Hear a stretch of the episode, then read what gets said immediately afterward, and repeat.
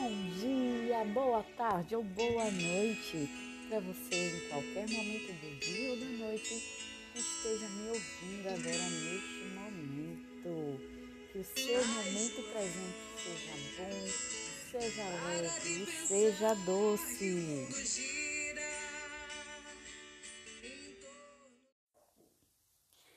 Então, pessoal, estamos aqui mais uma vez partilhar experiências, reflexões e quem sabe ajudar vocês a promover, a executar grandes decisões.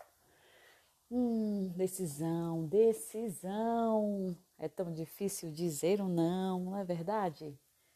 Que a vida sempre nos desse sim. Seria uma possibilidade de muita, muita, muita felicidade. Não é verdade? Mas os nãos também são muito necessários, porque eles nos ensinam a sair do armário, viu? os nãos, antes de ser para o outro, é para nós também. Sabe por quê? Porque a gente consegue avaliar o que realmente nos faz bem e o que nos faz mal.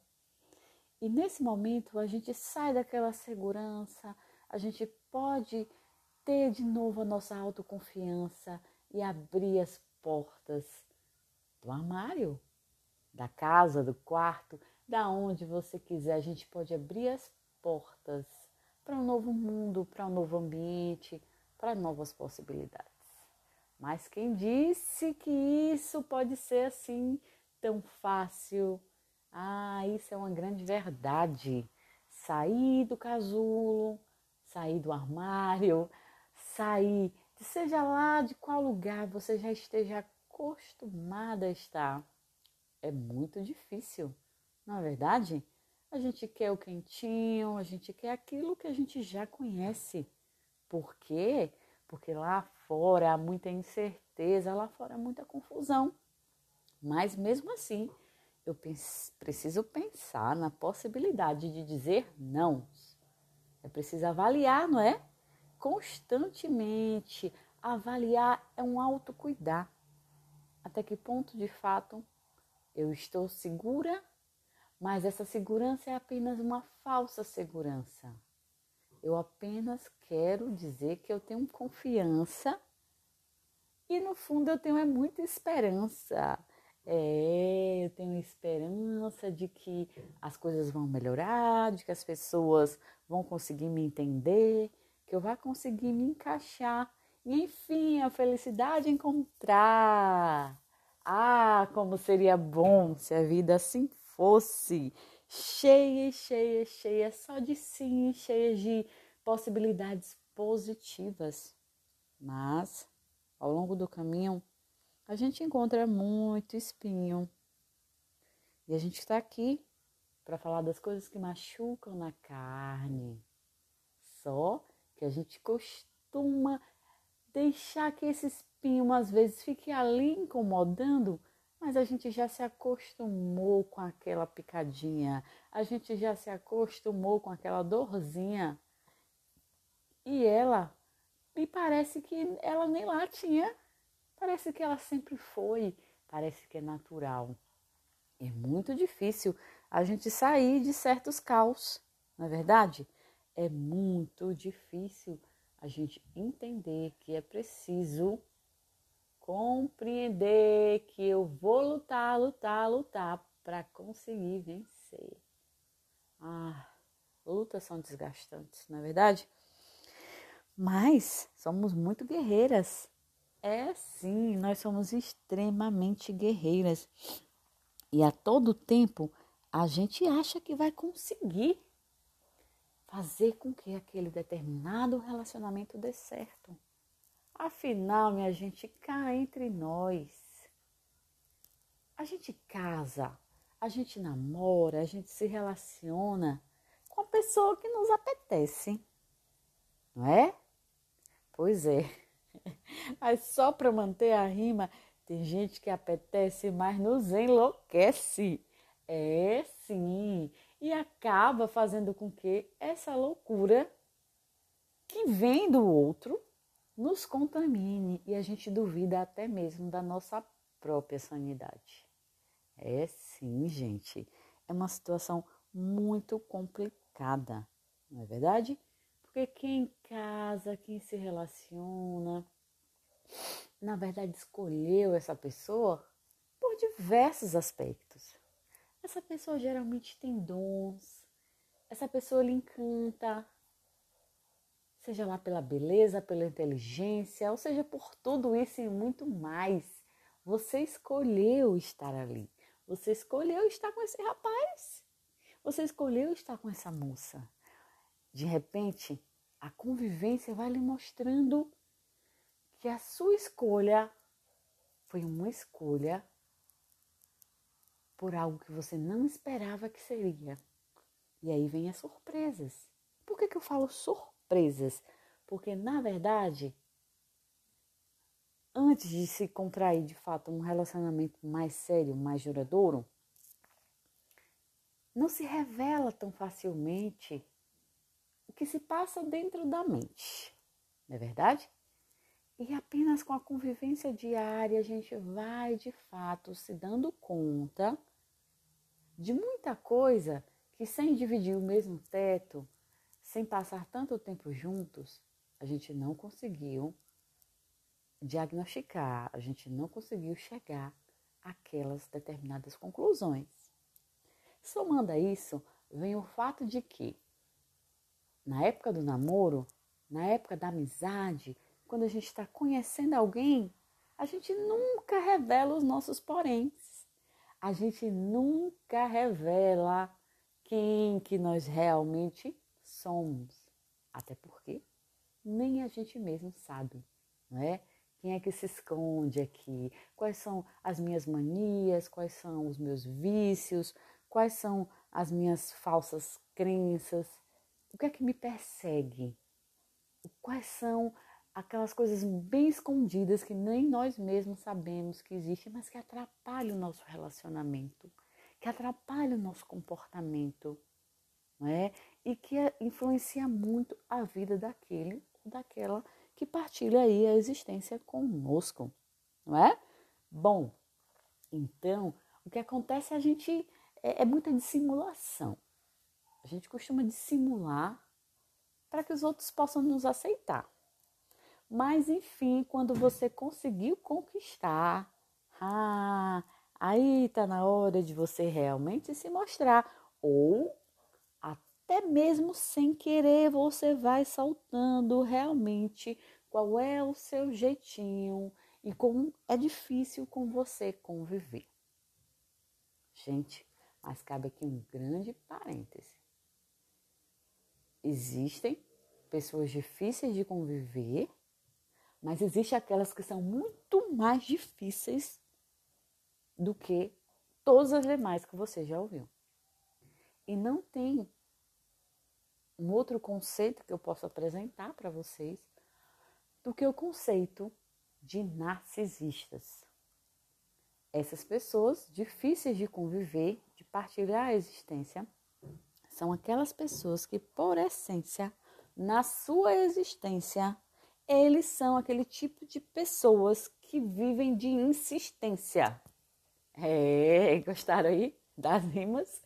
Pois é, sabe aquela pessoinha difícil que tudo é para ela, tudo é por ela, que é extremamente sensível à crítica, que vai ficar ali lhe cozinhando, que vai ficar ali é, remoendo determinadas coisas, que vai ficar ali lhe apunhalando, que você tem que ter todo cuidado como é que vai falar com ela, senão ela vai ela vai ser agressiva, que tudo que você falar com ela, ela vai ser reativa.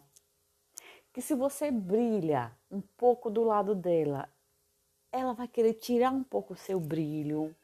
Ela é aquela pessoa extremamente sensível, porque no fundo tem muito medo também de perder você, então ela quer exercer o controle sobre a sua vida, quer te isolar dos outros. E das outras também, viu? Ah, como as amigas são um perigo para essas pessoas narcisistas que querem que tudo gire ao seu redor. Bom, de pessoas assim, eu tenho dó. Mas o meu dó não pode me impedir de desatar o nó.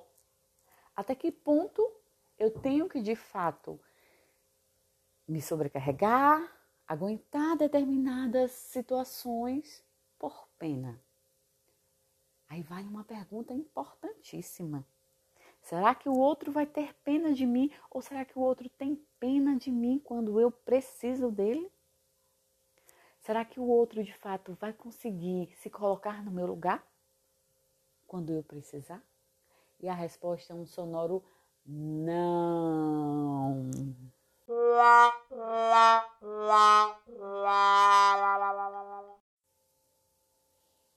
Pois é, meninas, e que só algum menino que nos ouve. Bom, pão, pão, pão.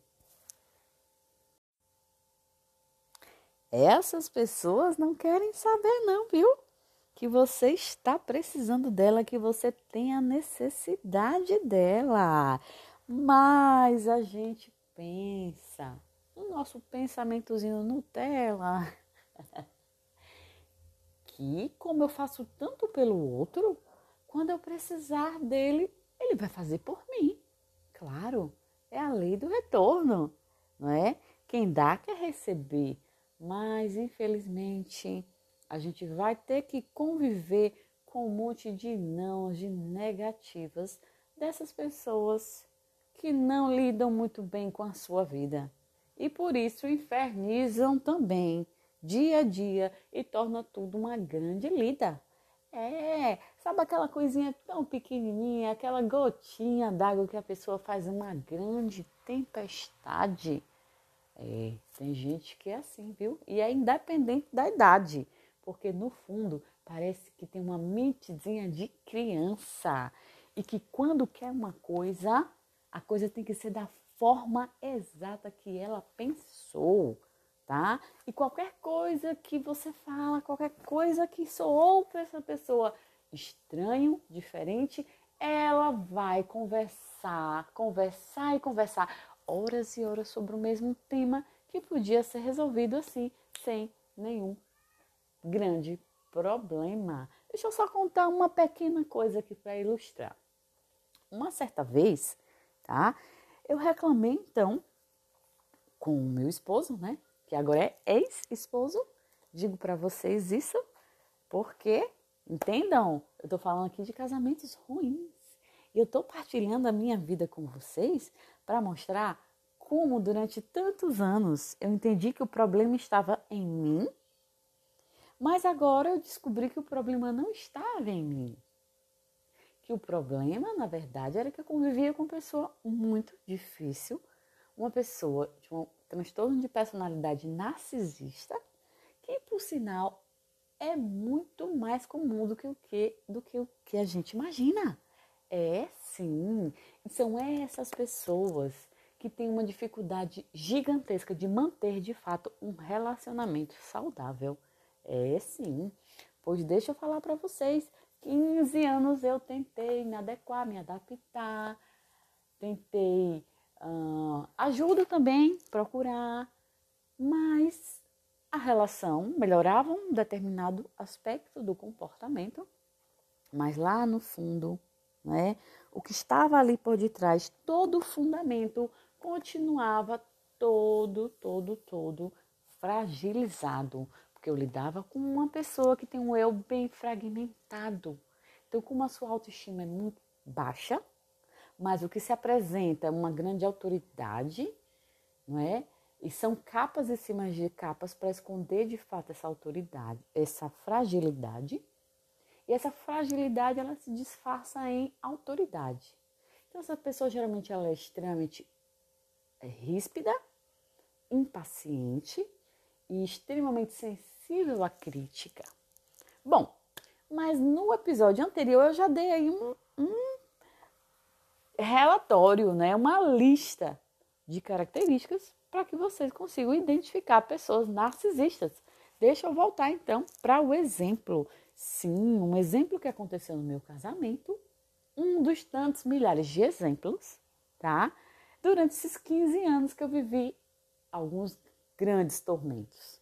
Mas enfim, eu decidi que daria então é, um novo ciclo, né, que quebraria o juramento. E sim, adeus, estou saindo, pulando fora desse casamento.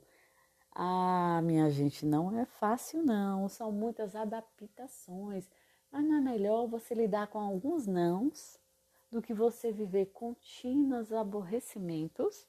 Pois é, deixa eu contar para vocês. Então, certo dia, o que aconteceu?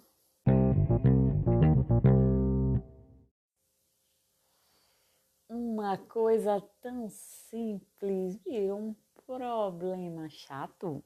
Sim, gente, acreditem vocês que o caso da vez foi apenas um comentário não feito numa postagem em rede social. Sim, eu compartilhei com minhas amigas e amigos uma coisa muito legal que me aconteceu. Mas, enquanto dezenas e dezenas de comentários apareceram me parabenizando, sim, enfim, eu consegui fazer uma, a defesa da minha dissertação, sabe o que aconteceu? Oh, o meu esposo não fez nenhum comentário, não. É, esqueceu de me parabenizar.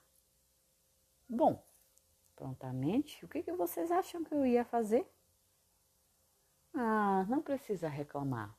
Mas pelo menos eu ia comentar com ele que eu senti falta da porque eu senti falta do comentário. A ausência do comentário me incomodou. Então, o que vocês acham que a gente precisa fazer? Conversar. Não é assim que fazem? As pessoas maduras conversam. Mas em relacionamentos com pessoas difíceis, com pessoas narcisistas, a gente deixa de fazer comentários, a gente se silencia, a gente deixa de pensar em reclamar, quem dirá reclamar. Por quê? Porque a gente teme quantas e quantas horas de conversa vai render uma simples observação que você fez. E sabe por quê? Porque o outro não vai querer te entender. E dificilmente ele vai reconhecer a falha dele, que o problema foi criado por ele.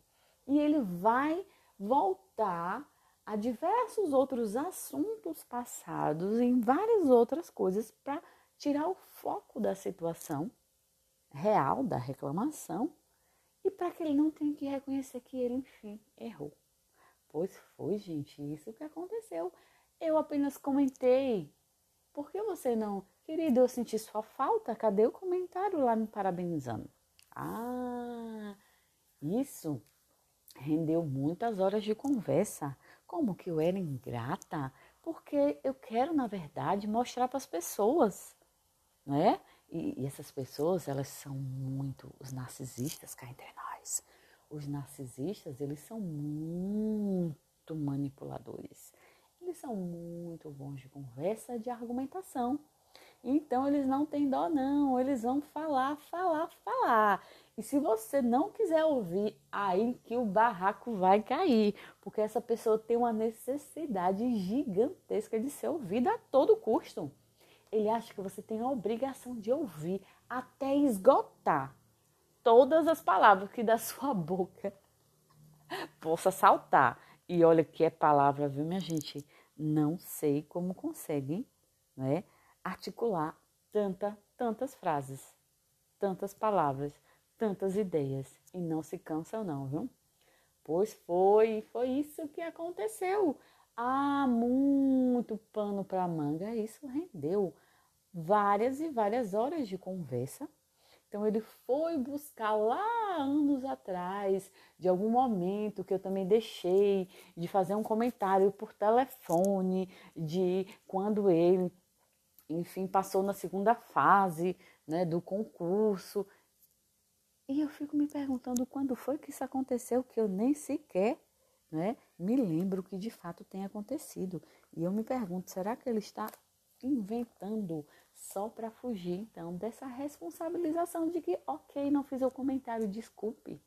Gente, poucas palavrinhas bastam para a gente conseguir sanar, não é? resolver uma situação enfim, né, desfazer uma possível confusão. Não era nem para ter confusão, era só um comentário, era só uma pequena participação que você queria que tivesse tido e que não houve, pois foi assim, muitas horas de escuta e você fica extremamente impaciente. Isso faz você ficar doente, viu? Mas vamos lá, vamos lá, que além desse assunto que eu tenho hoje para falar para vocês, é o que me aconteceu em um dia 9 de julho. Não me pergunte por que eu escolhi esse dia. Eu simplesmente abro a página do meu diário o, o assunto que cai a gente comenta aqui, tá? Eu não estou fazendo aqui um apanhado cronológico, é, não vou numa ordem temporal, crescente nem decrescente. Eu abro aleatoriamente, porque o que importa, na verdade, não é o tempo que aconteceu, mas o que aconteceu. O único tempo que importa aqui é eu dizer para vocês que 15 anos se passaram num relacionamento complicado. E só depois disso é que, enfim, chegou um resultado. O um entendimento de que aquela relação não me fazia bem, não. Pois é, mas tudo isso parece ser bem difícil. E realmente é difícil, porque ao longo da vida a gente constrói grandes edifícios, não é? Para desconstruir, para você sair daquilo, você precisa derrubar. Derrubar faz uma bagunça, Derrubar significa que depois você vai ter que levantar. E vai ser de uma forma totalmente diferente. Você vai precisar muito investimento, você vai precisar de novos sentimentos e você vai precisar vencer os ressentimentos. Não é fácil se reinventar após um relacionamento difícil você passar. Então, por isso é muito mais fácil a gente entender que as coisas vão melhorar e que no fundo não são nem tão difíceis. Eu consigo lidar com isso de forma simples, só são pequenas situações esporádicas. Isso não destrói toda uma estrutura, isso não é, não é capaz de corroer, corroer não é? toda uma estrutura grande criada que você chama de lar, de casa e de família. Mas não quero aqui estar tá botando pilha. Mas será que de fato a gente não está tentando tapar o sol com a peneira, se enganar a todo momento, dizer que está tudo bem, até que de fato surge coisas tão cotidianas que você vai se acostumando com aquilo, né? Achando que é normal, mas lá no fundo o seu corpo sente, a sua mente sente, e você vai perdendo então aquele brilho, você vai perdendo então aquela vontade de conviver, você vai perdendo então aquele interesse, né? Tudo vai ficando um pouco mais complicado. Você se pergunta se pode ser mais fácil? Por que eu vou ficar em algo complicado? Se eu posso viver dias sem precisar estar disputando, sem discussão, sem temer, sem temer é, é, rompante, sem temer é, caras feias, sem temer astral ruim, sem temer o distanciamento, sem ter toda aquela convivência difícil, por que, que eu vou continuar insistindo nisso? Porque vai ser difícil me reinventar. E é por isso que a gente precisa, às vezes, né, a gente tenta se esconder e tentar sobreviver e dizer não, está tudo ok eu vou continuar assim, porque a gente pesa e entende que às vezes é melhor ficar daquela forma para não precisar grandes revoluções nem grandes transformações. Mas com isso também, minha gente, nós perdemos de novos rumos encontrar. Sim, sim, sim, é difícil, é muito difícil recomeçar. Mas ao mesmo tempo, novos horizontes surgem. E você de fato pode se ver construindo um novo ser, um novo jeito de viver, o seu jeito de viver. Isso que é muito muito bom e precisa acontecer.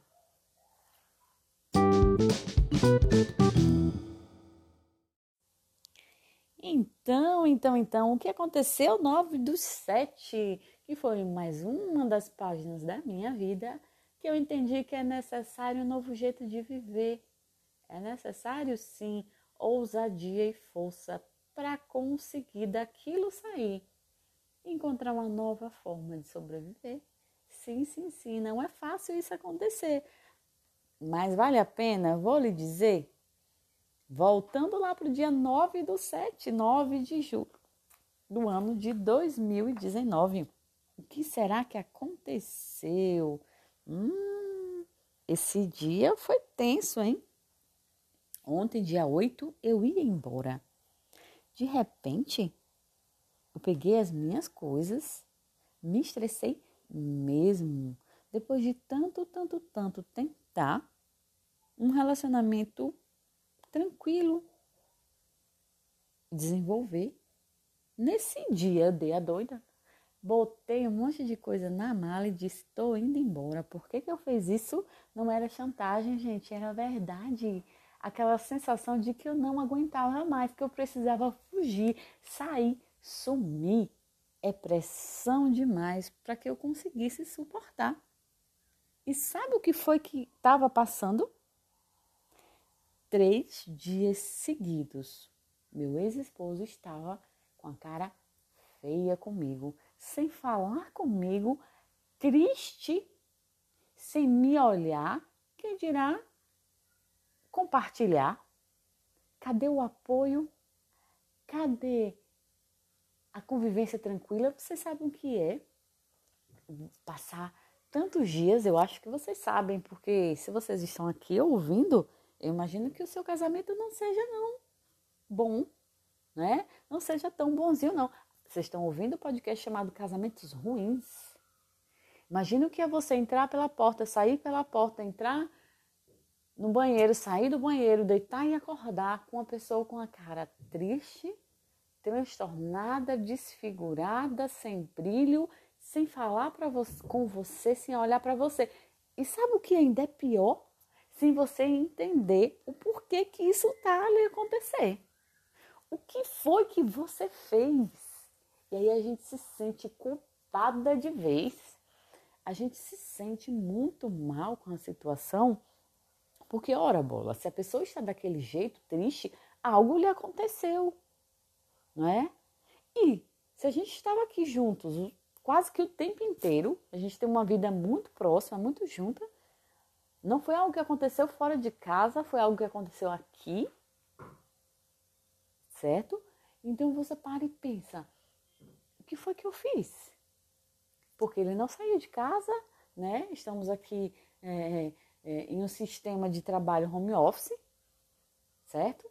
Mesmo em 2019, ambos fazendo trabalhos em casa, compartilhando sempre né, de noite as mesmas coisas e de repente a pessoa não fala com você, não, não te olha, não, não tem brilho e você se sente culpada, claro, algo lhe aconteceu, né? Foi você a culpada. Então imagina como é sufocante. E você tenta entender o motivo. E aí eu me lembrei, foi uma pequena briga totalmente infundada Dia 9 do 7 era uma quarta-feira. Na segunda-feira, eu chamei para fazer uma caminhada. Vamos fazer uma caminhada pelo condomínio.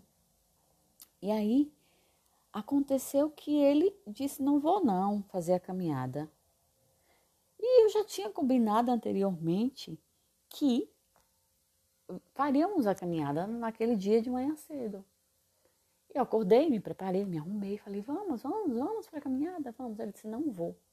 Vamos, vamos, não vou. Ele começou a falar grosseiro, não vou, e eu insistindo com toda a minha alegria de viver, que eu já acordo alegre, vamos, vamos caminhar. Não vou. Ah, eu me estressei falei, não quer ir? Então, dane-se. Gente, eu só falei isso, dane-se. E saí e fui fazer minha caminhada, corri, sorri, cheguei alegre. Já tinha passado, não estava mais nem estressada com ele, eu não quis ir.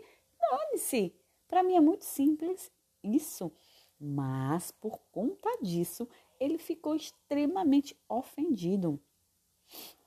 E com aquela cara de sofrimento contaminando todo e qualquer momento da minha vida ali com ele, né? E por conta disso, ele passou vários dias sem falar comigo e me acusou de que eu tratei mal, de que eu não respeitava, de que, na verdade, ele que nunca devia permitir que eu falasse daquela forma com ele. Imaginem vocês, foi só um dane-se. Um dane-se que provocou tanto dano, não é? E aí, acontece que, na verdade, isso é muito claro, né? O problema não foi eu, o problema é ele. O problema é um ego extremamente fragilizado e doente. Um eu fragmentado, estraçalhado de uma criatura narcisista que qualquer tentativa, mesmo que de longe pareça para ele uma ofensa, ele se ofende, se ressente e ele vai martirizar você durante dias e dias se você se permitir entrar naquele jogo tóxico de um relacionamento tóxico. É, essa foi a situação, gente. Então imagine para vocês, depois de três dias, eu não aguentava mais. Isso no ano de 2019, após né, 13 anos de casamento. Então imagine vocês que durante que esse diário tem muitas outras histórias. E essa minha atitude de dizer chega Tô indo embora é uma atitude que diz assim: preciso sair correndo. Se eu não tomar uma atitude assim abrupta, de repente eu vou simplesmente reelaborar, ressignificar, tentar novamente entender que é diferente e nunca vou conseguir colocar na minha mente que eu não vou mais ficar doente. Sim, essa estrutura de casamento já me fez sim adoecer, tá? E eu preciso entender que eu não vou mais adoecer, eu preciso sobreviver. Então eu arrumei minhas malas e disse: estou indo embora. Imagine para vocês a cena.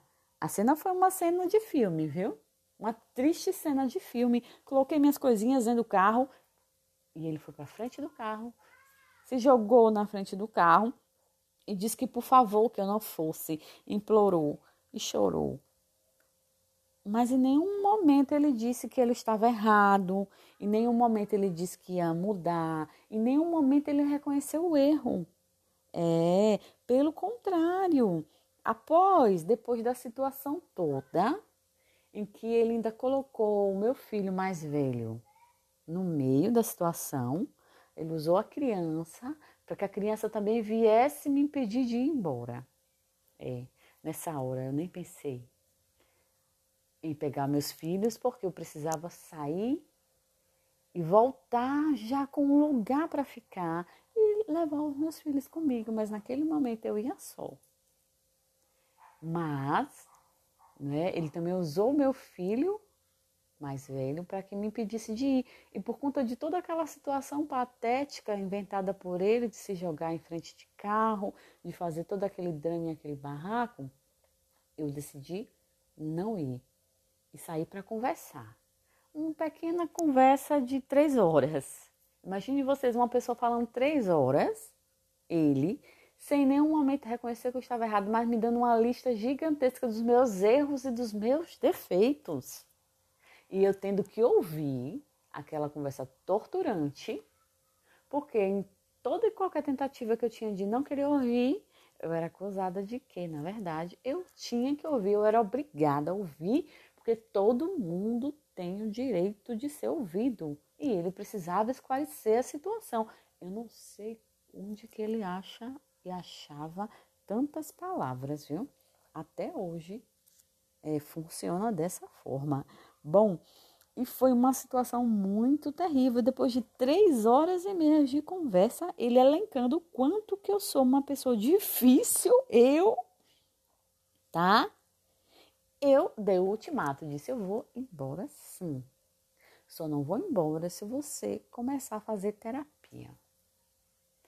Bom, diante desse ultimato, ele aceitou a terapia. Mas eu disse a ele, terapia de casal. Eu nem tive coragem de dizer, você tem que se tratar porque você é doente. Trate da sua mente. Porque ele não ia aceitar, ele não ia fazer. Eu já tentei falar tantas vezes para que ele se tratasse, ele não se tratou. Então, eu falei terapia de casal. Olha, a gente vai se tratar, vamos tratar essa relação como uma, uma possibilidade de que ele aceitasse de fato o tratamento, não é? E aí, fica a dica para vocês: sejam diretas, deem ultimatos. Vai ser isso? Se não fizer isso, é isso. Por quê? Porque senão essas pessoas elas vão te manipulando, ganhando a situação, vencendo pelo cansaço. Então é necessário delimitar. É isso? Não é isso? Faça isso, senão não faço isso. Porque assim é possível produzir resultados. Pois é, pessoal, ele aceitou fazer terapia de casal e nós começamos então a fazer a terapia de casal. Mas já disse para vocês, o caso do narcisista não é brincadeira, é um caso muito sério, tá? Por quê? Porque é preciso um tratamento de reconfiguração desse eu, esse eu todo cindido lá pelas suas experiências lá da infância, cada um lá com seus traumas, que o faz ter uma, um sentimento de inferioridade tão gigantesco, né, que nem ele sabe, nem ele reconhece, porque na verdade ele acha que aquilo ele se veste em capas de autoridade, de superioridade, de sabedoria, tá? E essa pessoa ela não reconhece de fato como é que é esse eu fragmentado. É um caso sério porque precisa revisitar todo esse processo de reconstrução. E eu vou dizer para vocês, terapia de casal não é a solução para esse caso.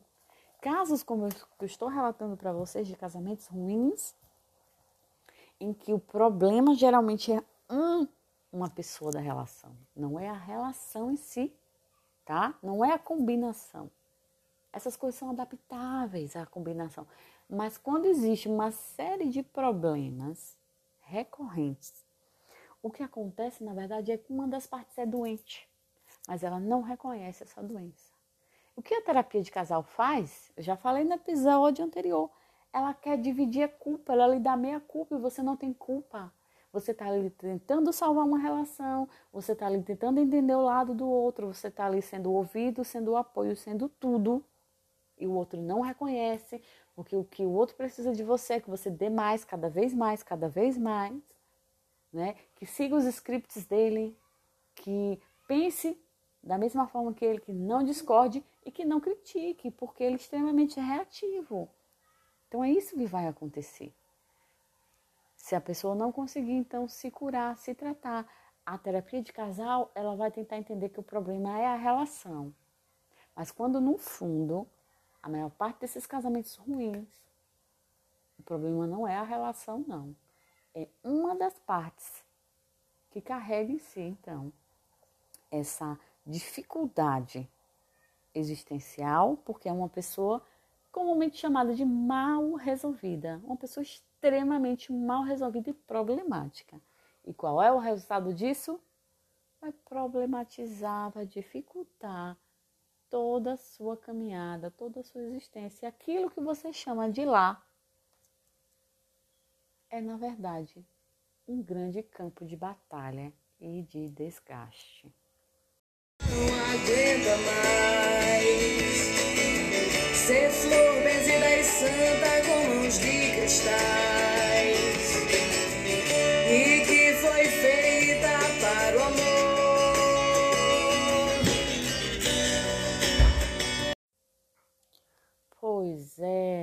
Pois é, pessoal.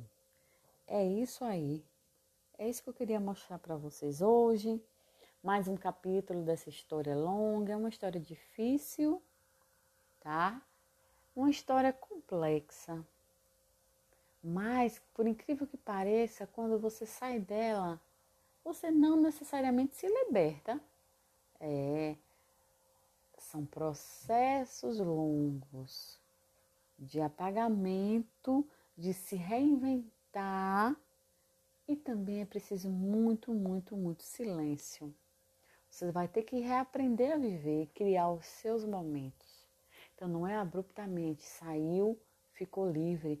Até porque essa pessoa provavelmente ela não vai aceitar com muita facilidade o término. Ela não vai querer perder você, porque ela já sabe como você funciona. Ela já sabe tirar de você o que ela precisa. Vai ser muito difícil encontrar alguém parecido. Alguém que tenha tamanha empatia, tamanha resiliência, que tenha tanta resistência e consiga manter a aparência, viu?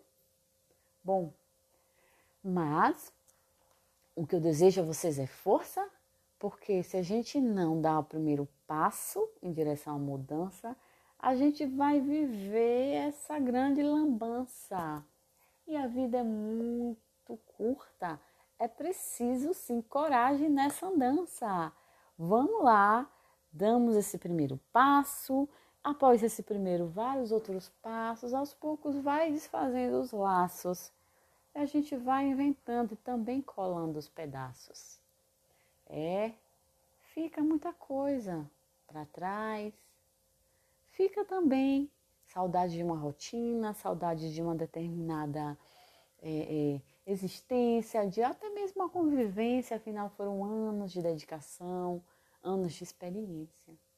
Mas nunca é tarde para a gente se reinventar, recomeçar, porque o mais importante de tudo é a nossa paz, a gente conseguir encontrar. E essa paz a gente só tem quando de fato a gente consegue existir em um ambiente que nos deixe feliz, em um ambiente que nos faça ser aquilo que nós precisamos, fazer aquilo que nós gostamos, sem precisar ficar preocupada com o impacto que isso vai causar no ego de alguém que tão fragilizado está e sempre será se continuamente se recusar a se tratar. Então, filhinhas, vocês, né, mesmo que sejam profissionais da saúde, não são obrigadas aos seus maridos tratarem, né? Até mesmo, né, os conselhos de psicologia avisam, não, a gente não pode atuar como terapeutas dos próprios parentes, amigos, ou seja, é preciso separar e demarcar bem as posições, tá?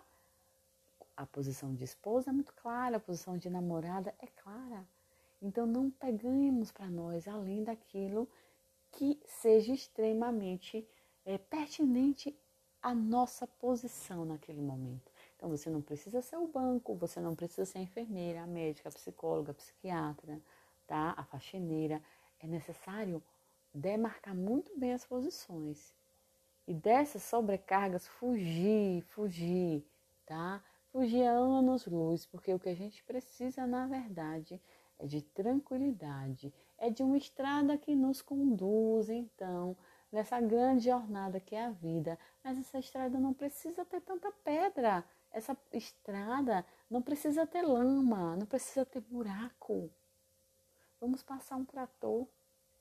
Vai ser caro, vai ser custoso, né? A gente vai ter que reconstruir algumas partes dessa estrada. Mas para você eu desejo uma ótima jornada, ok? E lembra, se você precisar, estou aqui, pode comigo contar, ouça a minha história, estou aqui para compartilhar, tá bom? Vamos aprender a dizer não. Se eu puder ajudar, Vem cá, segura a minha mão. Um abraço. Maria, desfaz as amarras e mostra pro mundo que as tuas vontades contam também.